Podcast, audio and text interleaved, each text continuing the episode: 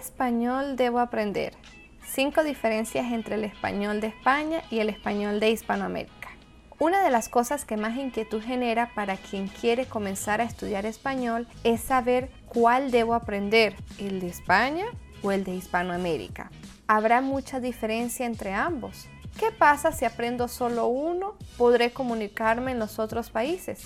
Bienvenido a un nuevo podcast. Soy Marioli de Español entre Amigos. Soy profesora de español para brasileños con más de tres años de experiencia. Compartiré contigo desde mi experiencia como profesora hasta mis experiencias personales y trataré de aclarar todas las dudas que tengas sobre mi hermoso idioma nativo. Comencemos. Número 1. Aunque tenga diferencias notorias, siempre te podrás comunicar con ambos españoles el de España y el de Hispanoamérica. Comencemos por la diferencia más importante y lo haremos utilizando la relación del portugués de Portugal con el portugués de Brasil. Y te preguntarás, ¿qué tiene que ver eso con el español? Pues bien, cuando yo pienso en la diferencia del español, no puedo evitar pensar en las diferencias del portugués. Y siempre comienzo preguntando a mis alumnos si a pesar de ser diferentes, brasileños y portugueses se entienden. Ellos siempre confirman que sí.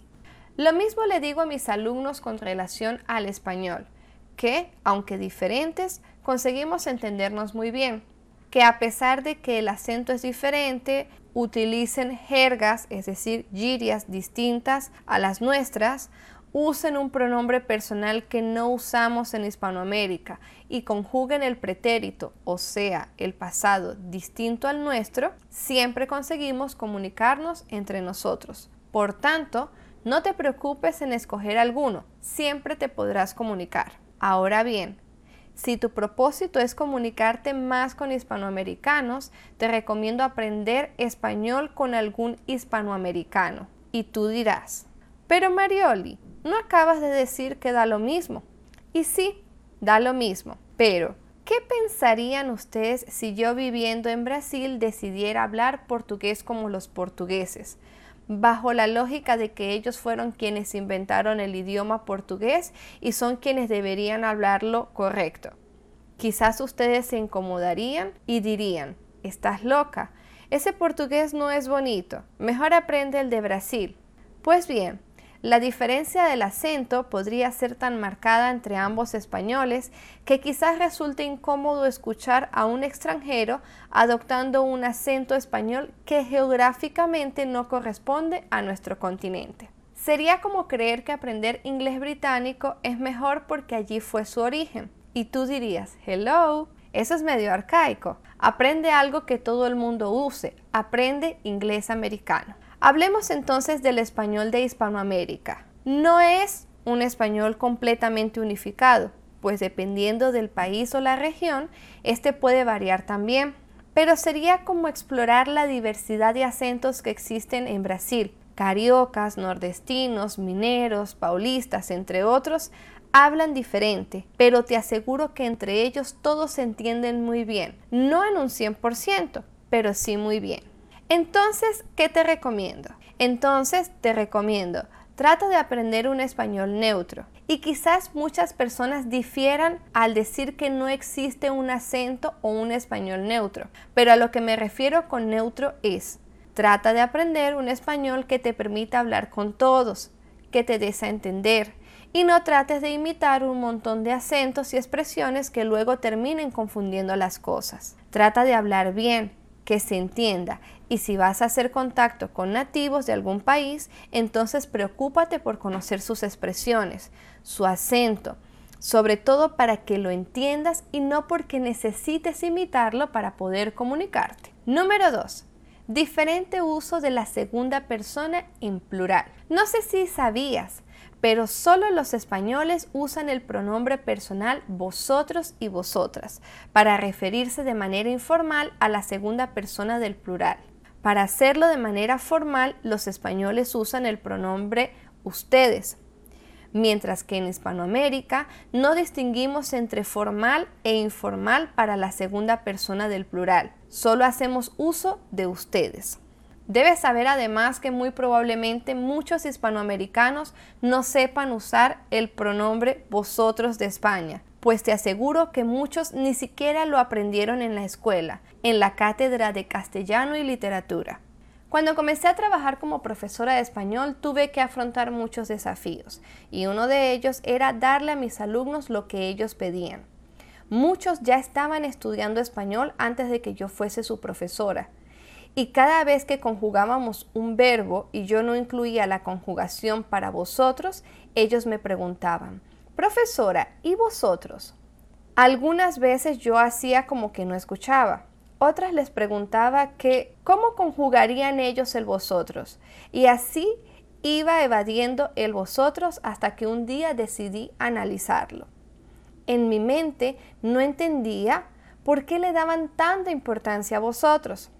Descubrí que la mayoría de las editoriales de los libros de español como lengua extranjera eran en su mayoría de España y como consecuencia ellos van a dar prioridad y énfasis a su forma de hablar.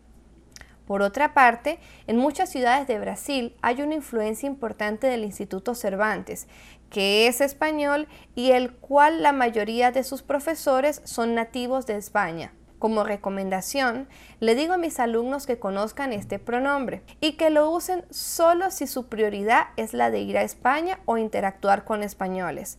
Pues no se trata solo de usar el pronombre, se trata de conjugarlo, se trata de usar el acento apropiado, se trata de usar sus expresiones para que todo esté en completa sintonía. Número 3. Los fonemas de la C y la Z son diferentes a Hispanoamérica. Algo que es muy característico de los españoles es su peculiar e inconfundible acento. Si ya escuchaste a un nativo de España en persona o viste alguna serie o alguna película, habrás notado que los españoles pronuncian la C y la Z de una manera muy particular. No son sonoras como en el portugués o con sonido de S como en Hispanoamérica. Es más bien como si sacaran la lengua al pronunciarlas. Para eso te daré algunos ejemplos. Un español diría cerveza, mientras que en Hispanoamérica decimos cerveza. Ambas C y Z con sonido de S. O por ejemplo, corazón, nosotros en Hispanoamérica diríamos corazón. ¿Percibiste la diferencia?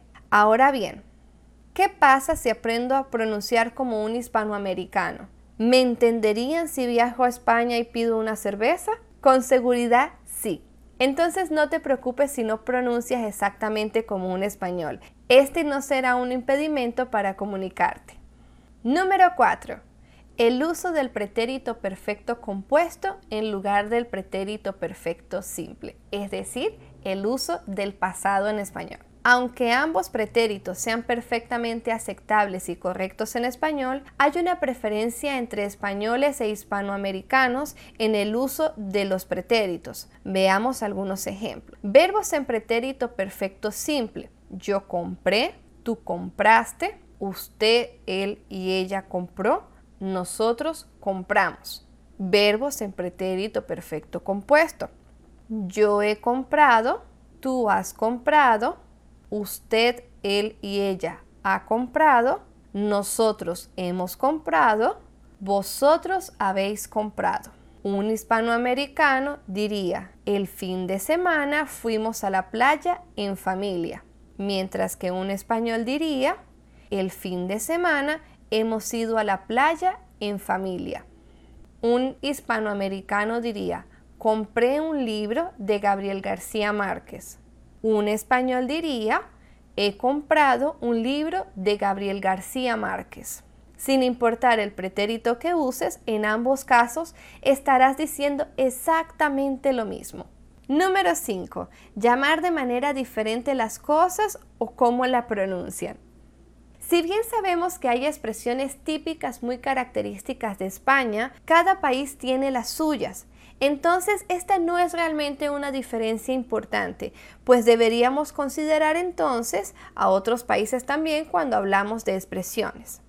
Hay algo que entonces hace muy característico al español de España en relación con los hispanoamericanos. son objetos que en España llaman de una manera y en Hispanoamérica utilizamos comúnmente otro nombre. Ejemplo, coche en España en lugar de carro o auto en Hispanoamérica. Ordenador en España en lugar de computador o computadora. Zumo en lugar de jugo. Patata en lugar de papa. Chico en lugar de pequeño, bocadillo en lugar de sándwich, móvil en lugar de celular y probablemente la más característica, enhorabuena en lugar de felicidades o felicitaciones. Quiero aclarar además que estos nombres que digo que se utilizan principalmente en España no están en todo el territorio español, pues he escuchado, por ejemplo, que el español que está en las Islas Canarias, que fue el español que llegó a Hispanoamérica, es mucho más próximo y parecido con el nuestro aquí en Hispanoamérica que el que está en Madrid, por ejemplo. Aclaro además que en Hispanoamérica cada una de estas palabras puede tener más de un nombre permitido. Por eso decidí referirme a algunas de uso más común entre los países. Otra cosa que es común es el cambio de la sílaba tónica. Ejemplo, un español diría vídeo, mientras que un hispanoamericano diría video. Además de estas diferencias importantes, los españoles tienen una preferencia importante por usar la traducción al español de palabras derivadas de otros idiomas, como por ejemplo las traducciones del inglés en lugar de usar su forma original o las adaptaciones del inglés al español conocido como spanglish. Ejemplo, los españoles dirían pirata informático en lugar de hacker, lápiz de memoria en lugar de pendrive, correo electrónico en lugar de email. Y esto fue todo por ahora amigos. Los invito a seguirme en mi Instagram Español entre Amigos en el que podrás encontrar muchos datos y tips que serán de gran ayuda. Además de eso pueden seguirme en mi Facebook y además de eso los invito desde ya a seguirme en mi canal de YouTube Español entre amigos. Te recuerdo que este podcast está 100% en español con la intención de que trabajes tu comprensión auditiva. Es un inmenso placer para mí ayudarte. Comparte este podcast con alguien que esté aprendiendo español. Nos vemos en un nuevo podcast. Los quiero un montón. Hasta la próxima. Chao, chao.